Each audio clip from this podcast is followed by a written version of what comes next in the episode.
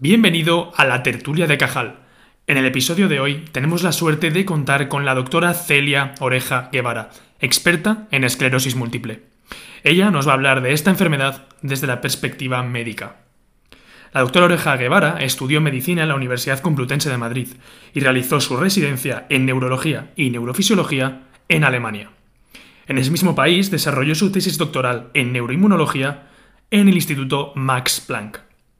Actualmente es jefa de sección en neurología en el Hospital Clínico San Carlos de Madrid, centro de referencia en esclerosis múltiple. Además, es profesora en la Universidad Complutense de Madrid, es miembro de diversos comités para la Sociedad Española de Neurología y la Academia Europea de Neurología y es experta para las agencias europea y española del medicamento. En esta entrevista, la doctora Oreja Guevara nos va a contar todos los detalles médicos de la esclerosis múltiple, enfermedad que ya tratamos en nuestro cuarto episodio de la tertulia de Cajal, donde Juan Pablo, paciente con esclerosis múltiple, nos habló de cómo se vivía esta enfermedad desde la perspectiva del paciente. Sin más, damos introducción a esta entrevista con la doctora Oreja Guevara. Esperamos que te guste.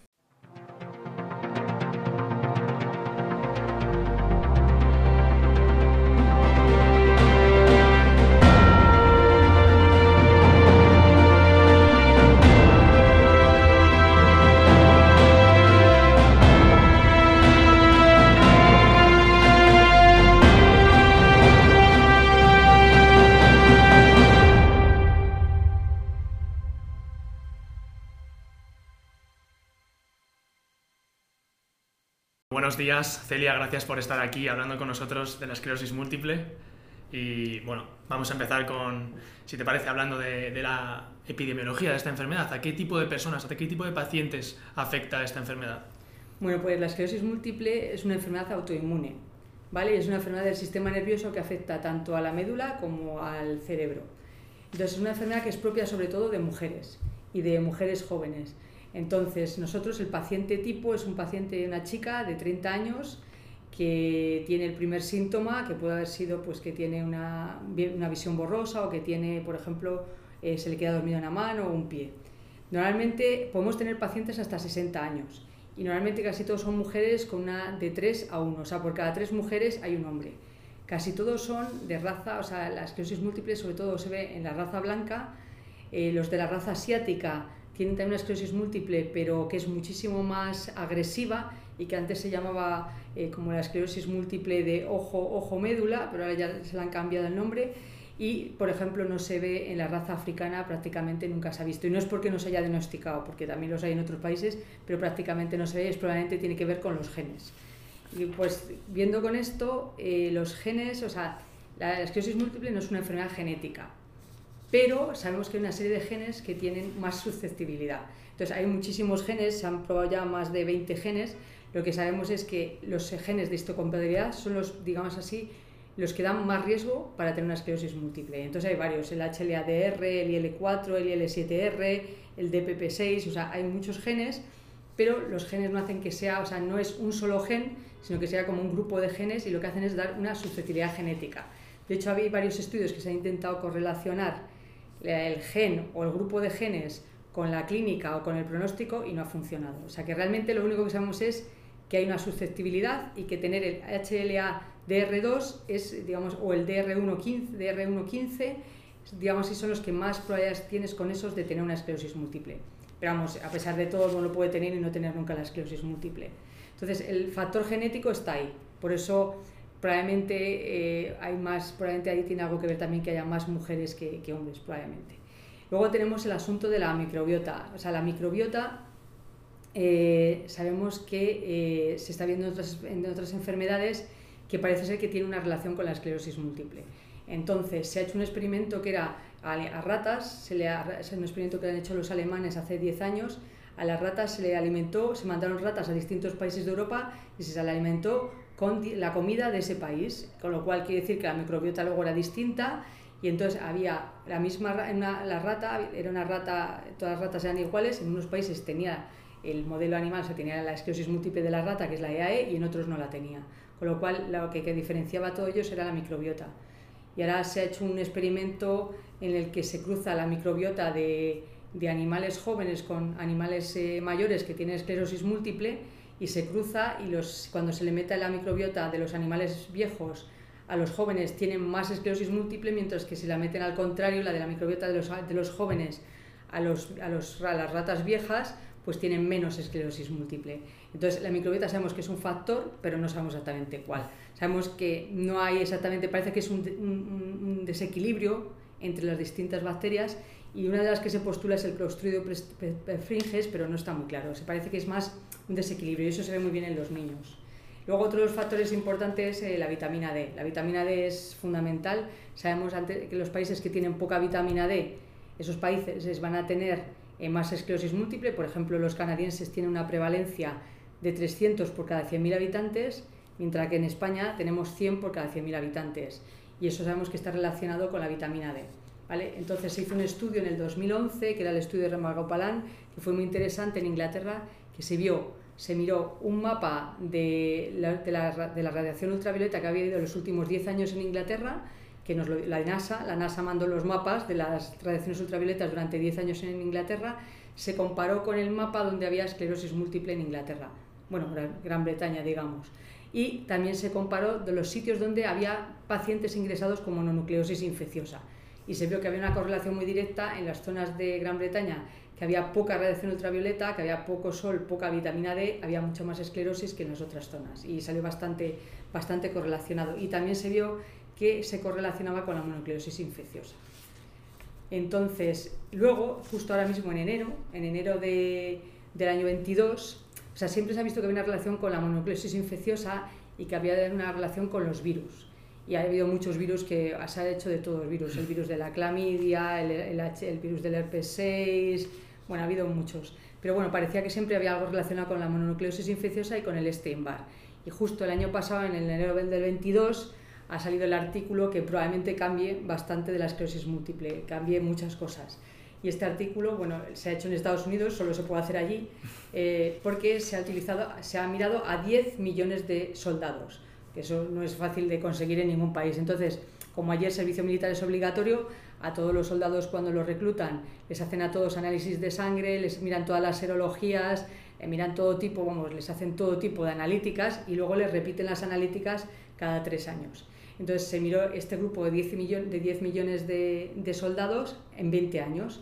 Y entonces lo que se vio es que aquellos que nunca habían tenido el virus de Steinbar, esos nunca iban a tener una esclerosis múltiple. Mientras que todos los que tenían esclerosis múltiple después de 20 años, todos aquellos soldados que después de 20 años habían tenido una esclerosis múltiple, que eran alrededor de unos 800, pues esos sí que tenían el virus de Steinbar.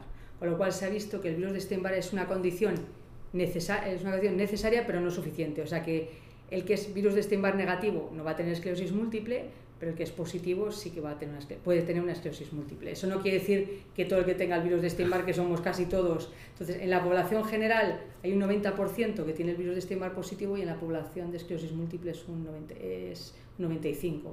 Entonces, esto que ha abierto dos puertas, que uno, que a lo mejor lo que se, está haciendo investigación ya, investigación en vacunas, buscar una vacuna para el virus del Steinbar, y la puerta de los antivirales. A lo mejor se puede tratar la esclerosis múltiple con antivirales.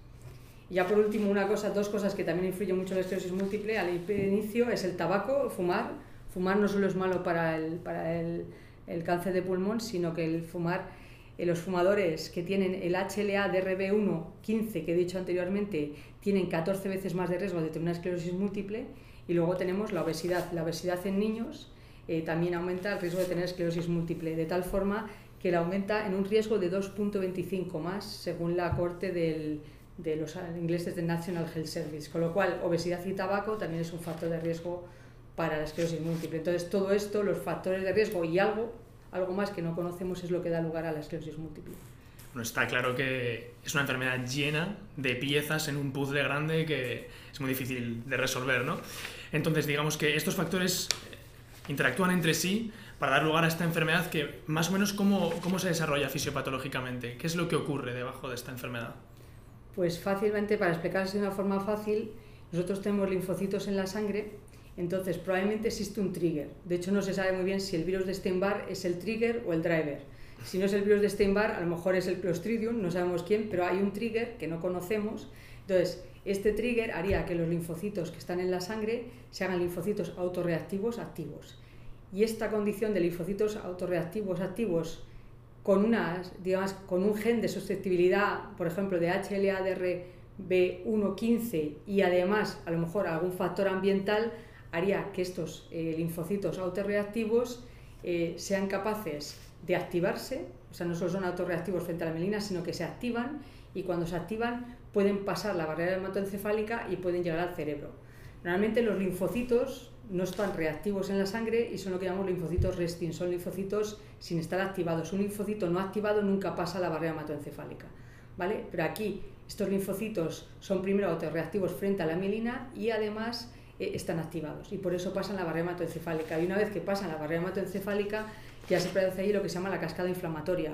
Entonces eh, los linfocitos T se, se interaccionan con las, las células, las células de antígeno, interactúan con las células B, eh, esto da lugar a una cascada inflamatoria de aumento de, de citoquinas proinflamatorias como el IL-2, como la L17. Esto también da lugar al, lado de unas citoquinas proinflamatorias y todo esto lo que va a hacer va a llevar que se, también se aumenta la, eh, se activa la cascada del complemento y esto lleva al final también a un aumento de los macrófagos y de una destrucción de la mielina. Entonces primero se destruye la mielina y con el tiempo también se hay un daño axonal, con lo cual al final lo que estamos haciendo es que estos linfocitos autorreactivos que están en sangre frente a la mielina son los que pasan y producen esta reacción inflamatoria que es la que va a llevar a una destrucción de la mielina. Esto pasa sobre todo al principio, luego ya con el tiempo no se sabe por qué esta autorreactividad es como un feedback que se va alimentando al principio y que es lo que hace que siempre haya una, inflamación activa en el cerebro y es lo que está produciendo siempre esta desminización e inflamación. Llega un momento que esta retroalimentación de linfocitos eh, autorreactivos va desapareciendo con el tiempo y con la edad y ya entonces es, digamos, se produce como una, hay una degeneración en el cerebro y es lo que al final solo queda la degeneración. Entonces se dice que la esclerosis múltiple, al principio se decía que es una fase inflamatoria y una fase degenerativa, si queremos hablar bien, la, la esclerosis múltiple es inflamatoria y degenerativa y empieza degenerando desde el principio. Lo que pasa es que al principio la inflamación es muy potente, o sea, sobre todo vemos inflamación y muy poquita degeneración, y con los años y con la duración de la enfermedad lo que vemos es cada vez menos inflamación y más degeneración. De hecho, esta neurodegeneración que se produce es luego similar a la neurodegeneración que se puede producir en el Parkinson, en el Alzheimer. O sea, es una degeneración que tiene microglía activada y eh, que también tiene astrocitos activados y es una, y es una, digamos, una neurodegeneración que hasta ahora no podemos parar. Mm, qué interesante, porque es verdad que siempre pensamos que es solo inflamatoria y ya pasados los años se convierte en degenerativa. Eh, teniendo en cuenta este curso de, la enfermedad, ¿no? que parece que empieza de una manera y va progresando de otra, Sabemos que hay diferentes tipos de esclerosis múltiple. ¿Cómo, cómo los podemos clasificar? Bueno, pues eh, vamos a empezar con la clasificación antigua, que es la clasificación docente y la clasificación para todos. Que digamos hay cuatro tipos. La esclerosis múltiple remitente recurrente, que es la más frecuente, es, es la que tiene un 70% de, de los pacientes, que es que el paciente tiene un brote, que es un episodio de un síntoma neurológico, por ejemplo, visión borrosa, y luego al cabo de tres o cuatro años vuelve a tener otro episodio, que a lo mejor es parestesias en el pie, y luego a lo mejor dentro de cinco años pues tiene eh, eh, una falta de equilibrio. Entonces es una, una esclerosis múltiple remitente recurrente. Eh, un gran porcentaje de los pacientes que tienen esclerosis múltiple remitente recurrente, cuando llevan varios años, 15, 20 años, van a pasar lo que se llama la secundaria progresiva. Dejan de tener brotes, que es lo que explica antes, dejan de tener actividad inflamatoria, ya solo se quedan con la actividad degenerativa y ya no tienen nada de brotes, sino que el paciente va cada vez peor, cada vez peor, cada vez peor, va progresando como cualquier otro tipo de enfermedad neurodegenerativa. Estos son las pacientes que tienen una enfermedad secundaria progresiva.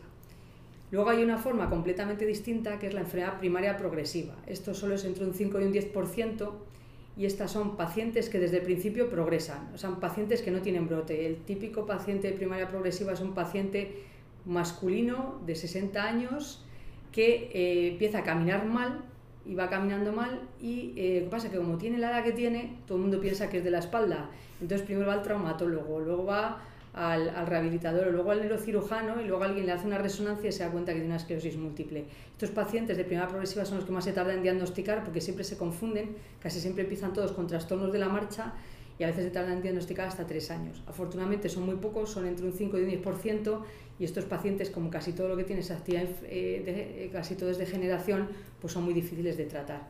Y luego tenemos una forma que está casi desaparecida, que es como un 1%, que es la, la forma primaria progresiva con actividad o con, brotes. Y esto es muy raro, que es un paciente de primaria progresiva, o sea, que siempre está progresando, que de repente un día, después de 10 años, hace un brote. Pero esta forma ya prácticamente no se está contemplando porque es una forma muy rara. Entonces, esto es lo que nosotros utilizamos tanto para clases como para los pacientes. Entonces, en el 2013 se hizo una nueva clasificación, pero que es una clasificación que ahora mismo se ha quedado solo para investigación. Entonces, un señor que se llama Lublin, que está en, en el Monte Sinai de Nueva York, pues decidió dejar su, nom su nombre para la posteridad y entonces cambió, cambió, los, cambió la, la, las formas de esclerosis múltiple. Entonces las dividió en formas que tenían brotes y en formas que progresaban. Y entonces en las formas que tenían brotes tenía las que se recuperaban y los que no se recuperaban. Y luego dentro de las que tenían brotes las dividió entre, aunque tenían brotes activas porque seguían teniendo brotes o no activas porque no tenían brotes. Vale, entonces esto ahora mismo solo se está utilizando para, para investigación. Pero luego lo más difícil fue las formas progresivas. Él dijo, en vez de, o sea, había formas con brotes y formas progresivas. Y las formas progresivas metió, en vez de meter las clásicas, que eran primaria progresiva, secundaria progresiva y progresiva con brotes, las dividió en progresivas, activas con progresión, activas sin progresión, no activas no progresión, no activas sí progresión. O sea que hizo cuatro tipos que al final en la práctica clínica diaria es muy difícil, porque al final eh, es muy difícil tener una no activa pero con progresión o una activa sin progresión. Entonces, al final, esto, esta clasificación se está usando para los ensayos clínicos, solo comentarla porque es la clasificación de Lublin, pero no es la que se usa en la práctica clínica diaria. Y sobre los síntomas de esta enfermedad, que siempre se ha llamado la enfermedad de las mil caras porque puede ser muy variable, múltiples síntomas, de ahí su nombre también. Eh, ¿Cuáles son, digamos, los más representativos de esta enfermedad? Bueno, pues normalmente esta enfermedad suele empezar con... Hay dos síntomas muy frecuentes, que es la visión borrosa. Entonces, normalmente es el ejemplo de una persona joven, como hemos dicho antes, que es una persona joven, pues el típico paciente es una chica joven de 25 o 30 años que se levanta por la mañana y no ve bien por un ojo. Como no ve bien por un ojo y con 25 o 30 años se ve bien por un ojo, pues el paciente va directamente a la urgencia y se diagnostica bastante rápido y esto sería una neuritis óptica. Ese es el más frecuente. El segundo más frecuente son alteraciones de la sensibilidad. Es que una persona normalmente joven, pues que ve que tiene, eh, que por ejemplo se le queda dormido un brazo, o se queda dormido una pierna, o nota como hormiguea un brazo en una pierna o en la cara. Esto tiene que durar 24 horas. O sea, si uno se echa una siesta y luego tiene hormigueo en un brazo o no lo siente, eso no es, no es un brote. O sea, tiene que durar por lo menos 24 horas la alteración de la sensibilidad. Y esto es lo más frecuente como se inicia. Y luego ya síntomas hay muchos. Luego ya con el, con el desarrollo de la enfermedad puede aparecer visión doble, lo que va apareciendo luego es problemas para caminar, alteraciones del equilibrio que son muy frecuentes en esclerosis múltiple, alteraciones de la coordinación, luego aparecen alteraciones eh, psiquiátricas como depresión y ansiedad, también alteraciones urinarias es muy frecuente, sobre todo tiene lo que es la vejega neurógena, luego alteraciones cognitivas, sobre todo de, de velocidad de procesamiento, tiene una una, una, velocidad de procesamiento más lenta, por eso fallan mucho los trabajos, porque no pueden trabajar tan rápido. También a veces luego problemas de atención. Y bueno, yo diría que estas son las más comunes. También puede haber alteraciones sexuales, que también es con el tiempo, pero estas serían las más comunes. Y bueno, de cara a los estudiantes, que nos gustan mucho los epónimos, fenómenos como el de Uthoff o el de Lermit, tan famosos, ¿qué, qué son exactamente? Bueno, pues el, el, fenómeno del ermite, este que cae, que cae a veces en el MIR y también en los exámenes, el fenómeno del ermite es simplemente que esto se produce como consecuencia de que el paciente tenga una lesión en la médula espinal. Entonces, cuando el paciente tiene una lesión en la médula espinal cervical o dorsal, el paciente cuando baja la cabeza, cuando hace un movimiento bajando la cabeza, le corre como una especie, se dice, de relámpago, de relámpago, de latigazo, o nota como una sensación eléctrica como un rayo que baja desde la parte de arriba de, la, de la, columna hasta abajo. Y eso es el signo del ermite. El signo del ermite, cuando es positivo, digamos, es muy característico, más que de una esclerosis, es muy característico de que existe una lesión en médula. ¿Vale? Entonces también mielitis, que no son esclerosis múltiple, también ocurre. Pero entonces el signo del ermite nos está indicando que tiene ese paciente una lesión en médula y la probabilidad de que sea una esclerosis múltiple es bastante alta. Y luego el fenómeno de Uthoff es un fenómeno también muy curioso, este se descubrió por Uthoff hace muchos años, en los años en 1800 algo, y este es un fenómeno en el que eh, un síntoma de esclerosis múltiple cuando aumenta la temperatura va a empeorar. Entonces, si por ejemplo tenemos un paciente que en el pasado tenía una, tuvo una neuritis óptica y veía borroso y de repente se mete, eh, por ejemplo, se mete en una sauna que está a 45 grados y encima está húmedo, pues de repente va a empezar a ver borroso. Entonces, ¿por qué? Porque el aumento de temperatura hace que eh, la conducción nerviosa sea más lenta. Entonces, cuando aumenta mucho la temperatura y además esta temperatura es húmeda, o sea que encima hay humedad, hace que la conducción nerviosa de todos los nervios sea más lenta y síntomas que existían antes o sea, que, que, estaban, digamos así, que se tuvieron, lo que hacen es que vuelven, no es que vuelvan, no es que vuelvan a aparecer, sino que realmente la secuela, podemos ver que el paciente nota más la secuela. Esto se ve mucho con las parestesias, se ve mucho con el, y se ve mucho cuando el paciente tiene fiebre. Por eso cuando el paciente tiene fiebre le decimos que se la baje rápido con paracetamol, porque si no lo que va a aparecer, pues que si el paciente antes tenía visión borrosa, le vuelve la visión borrosa. Muy bien, entonces pongamos que tenemos un paciente con todos estos síntomas, sospechamos una esclerosis múltiple, ¿Qué pruebas tenemos que hacer para llegar al diagnóstico de certeza? Bueno, pues el diagnóstico de certeza, lo primero hay que preguntar al paciente. Eso es fundamental. O sea, no nos podemos olvidar, aunque estemos en la época de la inteligencia artificial y de los ordenadores y las tablets, o sea, es importante echarle un vistazo al paciente, ¿no? Entonces, lo primero, una anamnesis y mirarlo. Ya desde el paciente, cuando entra en, el despacho, ya hay que mirar cómo entra. ¿Vale? Si entra cojeando, si no mueve la mano, si vemos que a lo mejor no ve bien porque está mirando que no encuentra la silla, entonces hay que ver al paciente. Ya solo la entrada hay que mirarla y luego hay que mirarle, hay que hacer las preguntas al paciente, hay que ver, descartar otro tipo de enfermedades inflamatorias. Afortunadamente en España no tenemos muchas enfermedades infecciosas, pero en otros países, por ejemplo, si el paciente está en Alemania o en Austria, hay que descartar la borrelia, por ejemplo, porque tiene mucha borrelia, tiene muchas garrapatas infectadas con borrelia. Eh, si viene de otros países sudamericanos, pues por ejemplo habrá que, habrá que, eh, habrá que eh, hacer un diagnóstico de exclusión con enfermedades propias de, de, la zona, sobre todo pues que tenga algún tipo de malaria o algún otro tipo de cosas, otosoplasmosis o algún tipo de, de infecciones. Entonces, lo primero, la clínica, hacer al, paciente las preguntas adecuadas, anamnesis, también si tiene una historia familiar y luego todos los factores de riesgo, como hemos dicho antes, a tabaco, obesidad y también el paciente debería llevar una, vida, una dieta mediterránea y una vida no sedentaria. Y una vez que ya tenemos toda la anamnesis hecha, hay tres, dos pruebas que son fundamentales, que son la resonancia magnética y el líquido cefalorraquídeo. Y también se pueden hacer los potenciales evocados. En Europa se hace siempre las cuatro cosas, por lo menos el líquido, la resonancia y, la, y las análisis se hace siempre.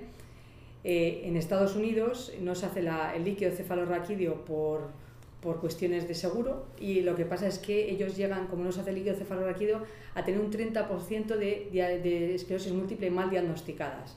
Hay un autor que se llama Solomón que ha encontrado el filo, él, ha encontrado justo dónde puede él publicar y tiene publicados desde el año 2011 un montón de artículos sobre los errores diagnósticos en Estados Unidos porque no se hace la punción lumbar. Entonces hay un 30% que se diagnostica mal. Entonces se aconseja siempre hacer una punción lumbar. Entonces, ¿Qué es importante? Bueno, pues la punción lumbar es importante si hay que hacer un estudio de líquido cefalorraquídeo, primero para descartar otras patologías.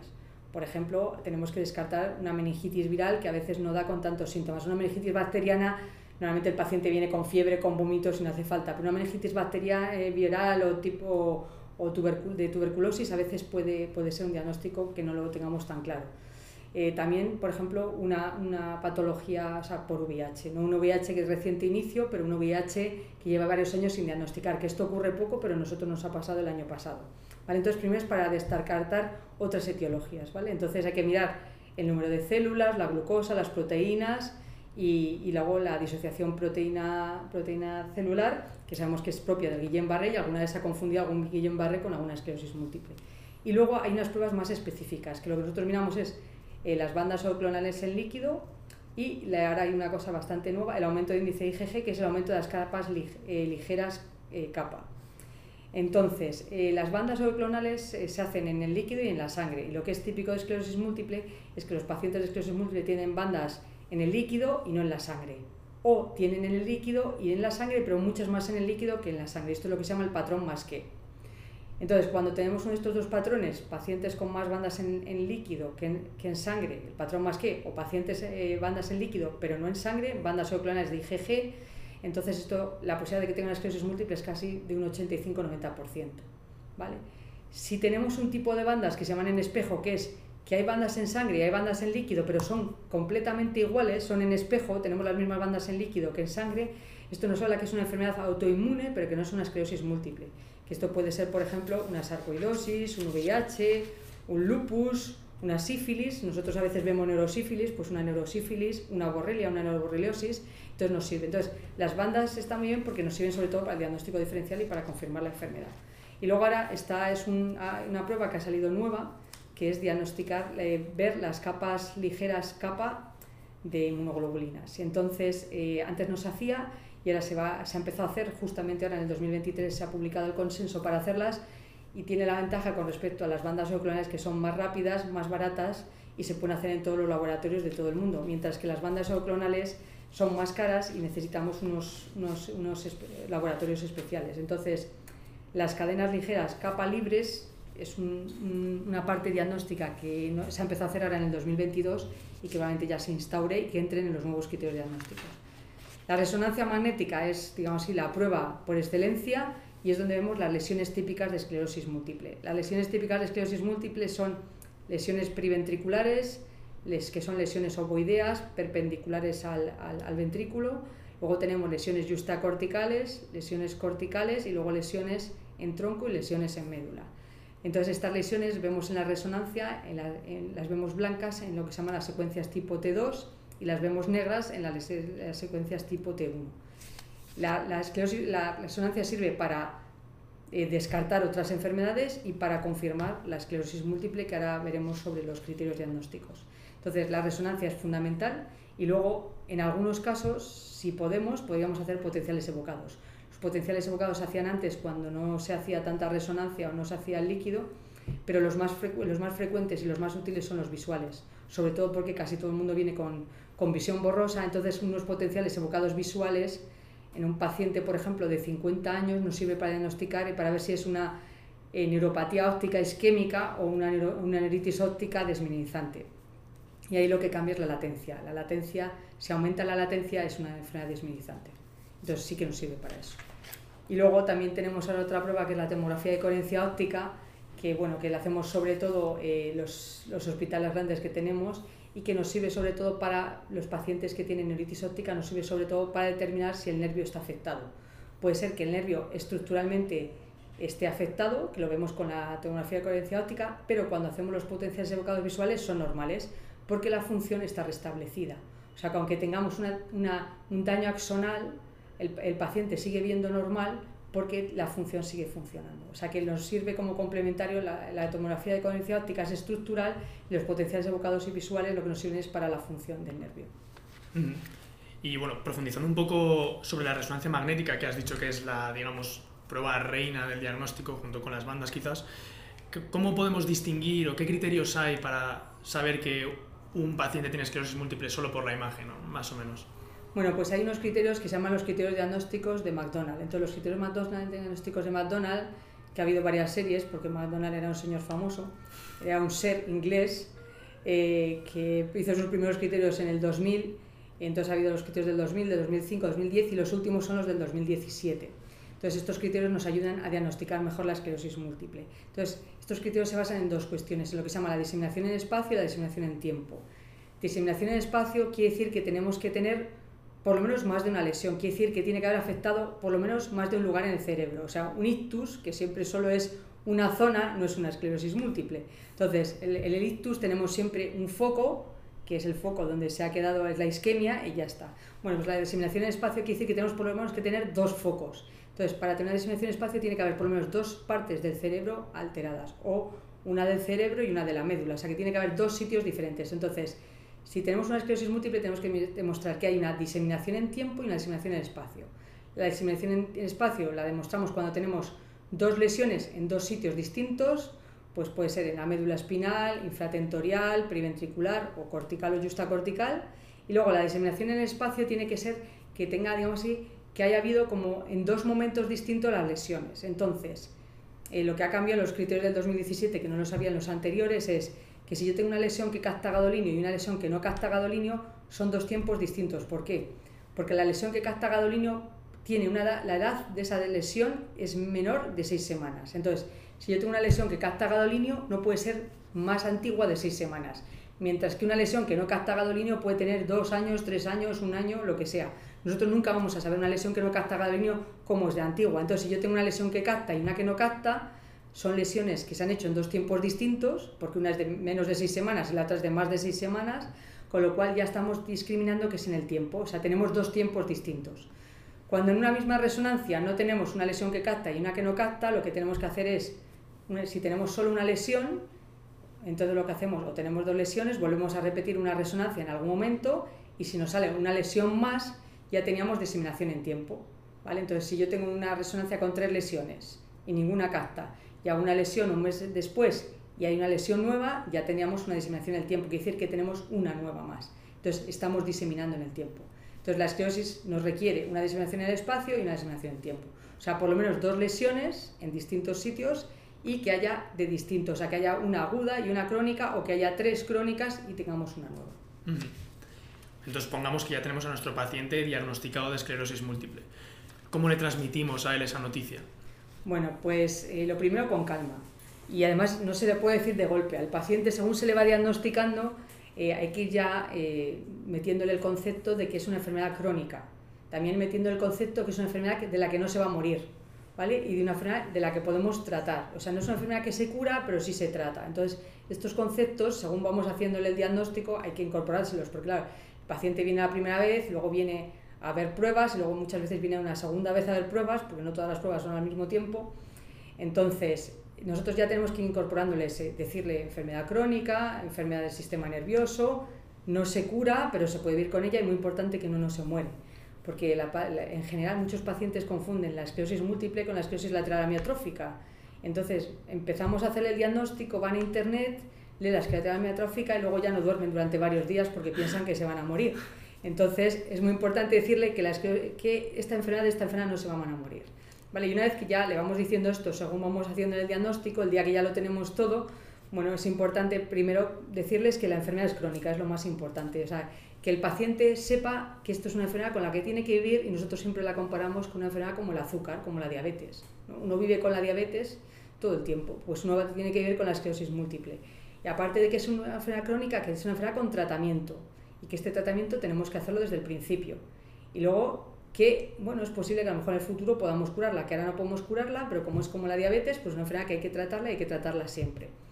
También es muy importante que le expliquemos que, ahora mismo tenemos varios tratamientos, tenemos 18 tratamientos, y que eh, este le va a permitir hacer una vida normal o lo más parecido a lo normal con las personas de su edad. O sea, es que si tiene 30 años, pues va a poder seguir trabajando, que es muy importante, va a poder tener hijos, es muy importante, estos son los mitos que no se podía tener hijos, que la mujer va a poder tener hijos, va a poder tener una familia, va a poder seguir trabajando, va a poder seguir viajando, va a poder seguir saliendo con sus amigos al cine, a la discoteca, al teatro, entonces es muy importante clarificarle que, que va a poder seguir haciendo cosas, lo único que se va a tener que tratar y va a tener que venir al médico bastante más frecuente que antes, por lo menos una vez cada seis meses. Entonces, importante que asuman que van a tener enfermedad y yo también les digo que el primer año es el más difícil. Porque el primer año uno tiene que interiorizar que a lo mejor solo con 30 años te ha tocado una enfermedad crónica que además no tiene cura. Entonces todo el mundo necesita, es como el diagnóstico del cáncer, ¿no? que son los criterios de Kubler-Ross, que uno pasa por cinco fases, la negación, entonces pues esto igual se pasa por varias fases. Primero uno niega porque me ha tocado a mí la esclerosis si yo era bueno y no fumaba ni bebía, entonces, bueno, pues uno tiene que interesar que tiene la enfermedad y luego tiene que aprender a vivir con ella. Entonces yo siempre les digo que tardan un año en mm, ya vivir con la enfermedad y luego ya después del primer año que ya se estabilizan y ya reconocen que tiene una enfermedad y que van a vivir con ella, ya luego no hay ningún problema. Mm, buenos consejos, desde luego. Y pongamos ahora que este paciente nos pregunta, eh, doctor, ¿cuál es el pronóstico de esta enfermedad? ¿Cómo puedo saber si me va a afectar mucho o poco? Bueno, pues el pronóstico, eh, a fecha de hoy, eh, cada vez tenemos más factores pronósticos buenos y malos, ¿no? Entonces, bueno, nosotros eh, sabemos que el ser, el ser, por ejemplo, el ser de raza blanca es mejor pronóstico que, por ejemplo, el ser de raza asiática. O, por ejemplo, nosotros aquí vemos mucho los pacientes de Sudamérica o los pacientes de Marruecos tienen peor pronóstico que los de raza blanca. Luego también ser mujer es mejor pronóstico que ser hombre simplemente probablemente por, por la cuestión hormonal.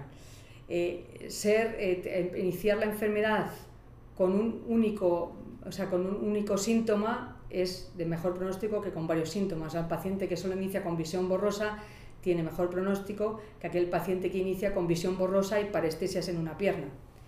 También eh, se inicia con un, síntoma motor, o sea, que no camine bien, que no mueva bien la pierna, que no mueva bien el brazo, que tenga una paresia facial, o sea, todo aquello que sea una alteración motora tiene peor pronóstico que una alteración sensitiva o una alteración de la visión.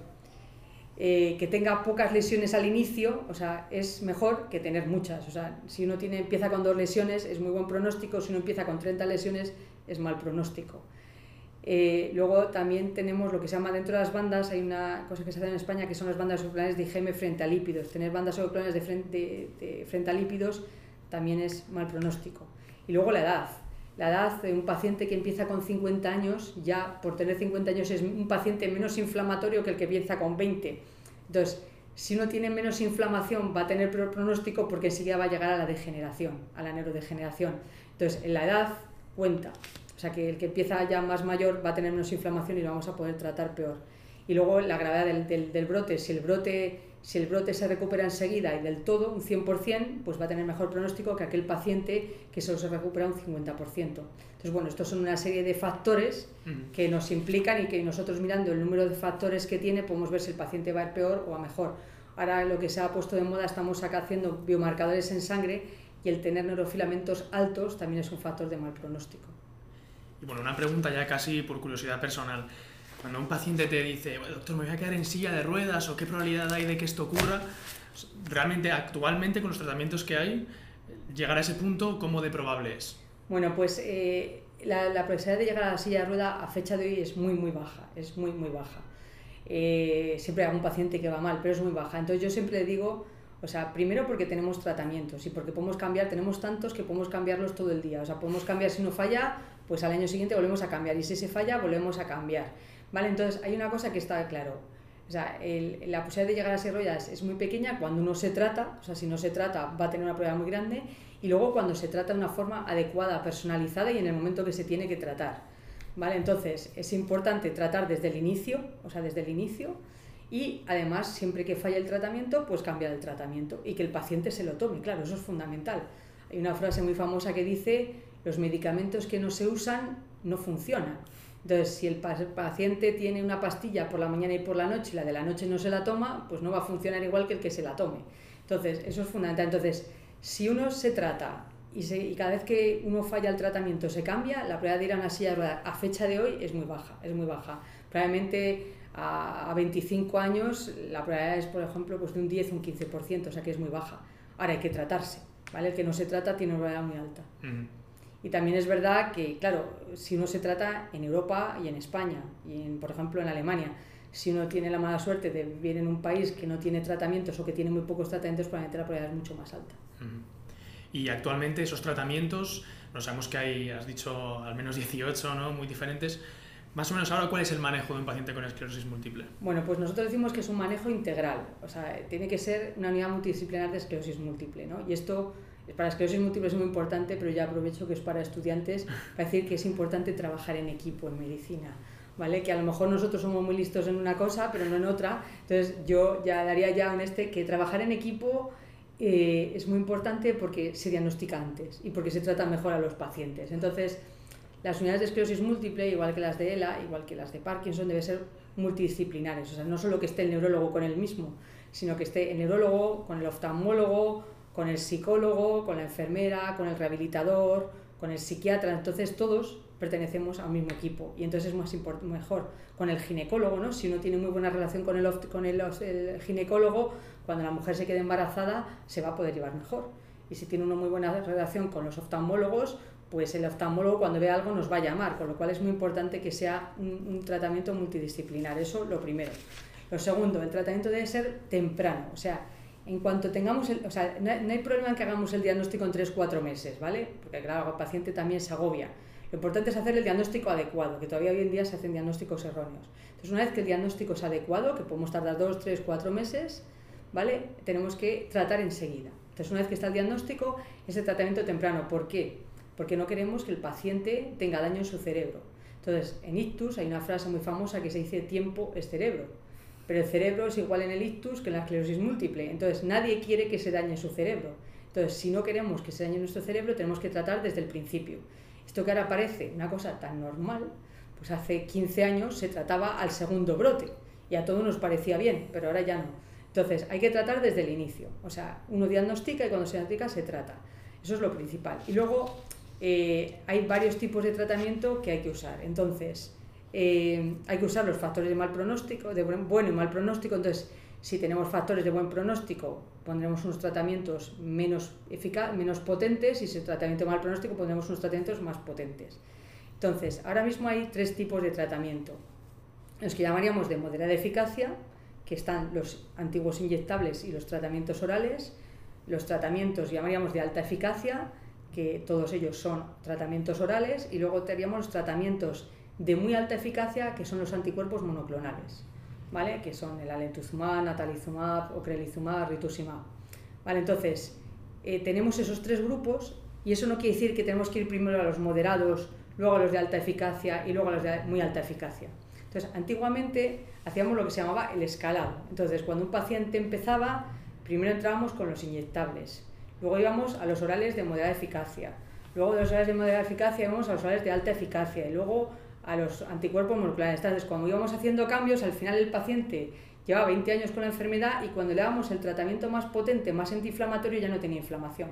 Como he dicho antes, el paciente al principio es muy inflamatorio y con el tiempo es más degenerativo. Entonces es como la vida, ¿no? Nosotros al principio todos corremos muchos metros y cuando tenemos 50 ya corremos muchos menos. Pues entonces el paciente es muy inflamatorio, entonces tendríamos que tratarle con tratamientos más antiinflamatorios. Entonces, al principio hacemos lo que se llama el escalado lento. ¿Vale? que tardamos mucho en llegar a los anticuerpos monoclonales. Hoy en día, ¿qué, ¿cuál sería lo ideal? Lo ideal es si un paciente tiene eh, factores de pronóstico buenos, pues empezaremos con lo que se llama el escalado rápido. Empezamos con un tratamiento de eficacia moderada y si falla, pasamos al de alta eficacia o el de muy alta eficacia, o sea, en uno o en dos pasos. Si yo tengo un paciente con, un, con factores de mal pronóstico, es un hombre, eh, además tiene muchas lesiones y además algunas son eh, médula. El, tener lesiones en médula infratentoriales es un mal pronóstico. Bueno, pues ese paciente lo pasaría directamente a los anticuerpos monoclonales. Entonces ahora mismo tenemos lo que se llama el darle la vuelta a la pirámide, o sea que podemos empezar a tratar pacientes desde el inicio con anticuerpos monoclonales. Entonces un paciente con factores de mal pronóstico, podemos empezar directamente con un tratamiento de anticuerpo monoclonal y dentro de, por ejemplo, si ya con ese lo tenemos bien 5 o 6 años, Luego podemos, ese paciente, pasarlo ya a un tratamiento de menos eficacia, de alta eficacia, por ejemplo, oral. O sea, sería lo que llamamos un desescalado. Entonces, ahora mismo está eso. O hacemos un escalado rápido en pacientes con, factores de buen pronóstico o en pacientes con factores de mal pronóstico hacemos lo que se llama primero muy alta eficacia y luego podemos desescalar a alta eficacia. Entonces es lo que hay que hacer ahora. Entonces, ¿y qué es muy importante? Que el tratamiento sea personalizado, o sea, que un paciente, no, o sea, como dijo Laine Entralgo, no hay enfermedades sino enfermos, y entonces la entragos de la Complutense, por eso siempre lo nombro. Entonces, eh, exactamente hay enfermos. Entonces, lo que él decía, no hay enfermedades sino enfermos, es lo que ahora se llama la, medicina personalizada. Entonces, hay que ver cada paciente, cuáles son sus factores pronósticos, cuál es su, su forma de vida. O sea, si yo me empeño en que en un paciente que todos los días que viaja por el trabajo y me empeño en darle una inyectable que tiene que pasarlo todo el día por la máquina y tiene que buscar una nevera, pues no va a funcionar. Si yo tengo un paciente que le da la miedo a las inyecciones, pues no van a infeccionar los inyectables. Si yo tengo un paciente que no le gusta a lo mejor eh, sentirse enfermo, entonces a lo mejor le tengo que dar un tratamiento oral que solo sea 10 días al, año. Pero a lo mejor hay pacientes que sí quieren todos los días medicarse porque quieren que va, ir más al médico, porque se necesitan más seguros cuando van, tres que van cada tres meses al médico y se necesitan saber que están todo el día tomando una pastilla, que están haciendo algo por su enfermedad, pues a lo mejor es mejor ese paciente dar una, pastilla al día. Entonces, es muy importante las preferencias del paciente. Si yo le pongo a un paciente dos pastillas al día y una por la noche y resulta que ese señor es un chico joven que sale por las noches, pues luego nunca se la toma. Entonces no me sirve de nada. Entonces, las preferencias del paciente son muy importantes. Es muy importante los factores sociales, a qué se dedica. Luego, si quiere ser madre o no quiere ser madre. Hay, nuestros tratamientos, nosotros tenemos tratamientos que son teratogénicos. Entonces, claro, si a mí la mujer, la chica, tiene 30 años y me dice yo me quiero quedar embarazada en 6 meses, no le puedo poner un tratamiento teratogénico porque se lo voy a tener que cambiar en 6 meses. Entonces, le tendré que poner un tratamiento que sea compatible con el embarazo. Entonces, hay muchos factores que hay que tener en cuenta de tanto de la vida social del paciente como lo que quiere hacer en su futuro como sus preferencias. Y luego también, por un lado está eso y por otro lado tenemos nosotros que tenemos que ver si el paciente tiene factores de mal pronóstico o factores de buen pronóstico. Y con todo esto, Nosotros hacemos una medicina personalizada y buscamos el tratamiento más adecuado para cada paciente. Mm, qué bien, no, la verdad que es bastante esperanzador ver que hay nuevas ideas todavía floreciendo en la esclerosis múltiple. Ya para terminar, una última pregunta sobre el futuro de esta enfermedad. Investigación, panorama, esperanzas para los pacientes, ¿qué es lo que se espera? Bueno, pues eh, yo siempre tengo mucha esperanza, yo soy una persona muy optimista y yo creo que el futuro es esperanzador. Eh, yo creo que se, un día se curará la esclerosis múltiple, no sabemos cómo, pero se curará. Entonces, ¿qué, eh, qué, digamos, ¿qué líneas de investigación hay o qué puede ser que al final de resultado? Bueno, pues lo primero con el virus de Steinbar. He dicho antes que era, una, era la causa eh, necesaria pero no suficiente, como se dice en matemáticas.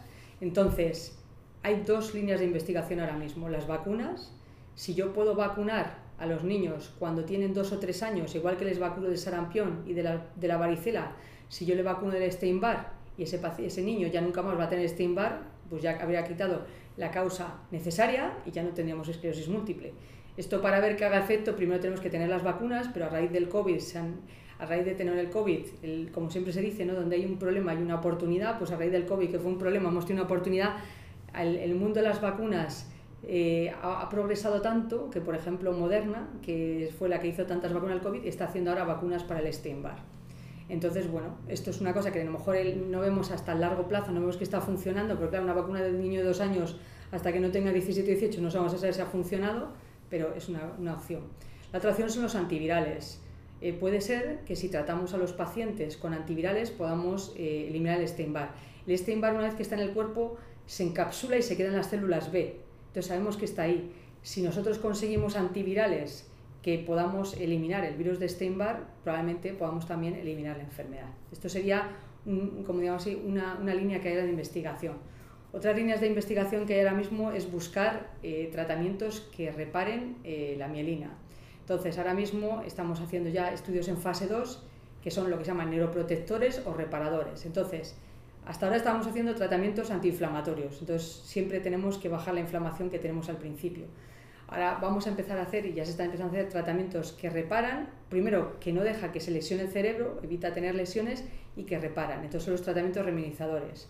Entonces, sobre todo hay en fases en, animales, hay muchos, y luego también ahora en fases, hay en fases 2, tenemos por ejemplo eh, un tratamiento ahora muy curioso que es un tratamiento de la alergia, eh, que por ejemplo se está probando en fase 2 en, en, en Estados Unidos. El problema de este tratamiento es que cuando funciona muy bien el paciente está sedado entonces, bueno, pues es un problema porque tenemos a un paciente sedado pero sin esclerosis múltiple, un paciente todo el día dormido. Entonces, bueno, es una, una, los antihistamínicos parece que puede ser tratamientos que reparen. De hecho, se ha visto, ¿no? En este fase 2 se ha visto que los pacientes con este tratamiento eh, eh, mejora, mejora la tomografía de coherencia óptica y mejoran los potenciales evocados visuales, con lo cual vemos que está mejorando el daño axonal. ¿vale? Entonces, esa es una línea de investigación que tenemos ahora abierta, que son los remilinizantes, por ejemplo, de tipo de los antihistamínicos, y ahora hay otro tipo de remilinizantes que no son antihistamínicos, pero que también se están probando y que lo que se va a hacer es reparar las lesiones. Entonces, el futuro se plantea como un tratamiento antiinflamatorio que quita la inflamación y al mismo tiempo damos un remilinizante que está reparando las lesiones que se han producido. Eso se mantendrá mucho tiempo hasta que tengamos un tratamiento curativo. Pero bueno, la ideal sería que en 10 años tengamos, entre 10 y 15 años, que podamos combinar el tratamiento antiinflamatorio con el tratamiento remilidazador y el paciente ya no progrese más. ¿no? Entonces, lo ideal sería llegar a eso y luego en un día llegaremos a curar la esclerosis múltiple como la, la hepatitis C, que todo el mundo pensó que nunca se iba a poder curar y la hepatitis C se cura. Entonces, ese sería más o menos el futuro. Qué bueno, qué interesante, qué emocionante y qué ilusión poder estar aquí compartiéndolo contigo. Así que muchísimas gracias, Celia, por permitirnos esta entrevista. Ha sido genial. Y nada, espero que nos veamos otra vez muy pronto. Muchísimas gracias. Bueno, pues nada, muchas gracias Nicolás. Gracias por todo.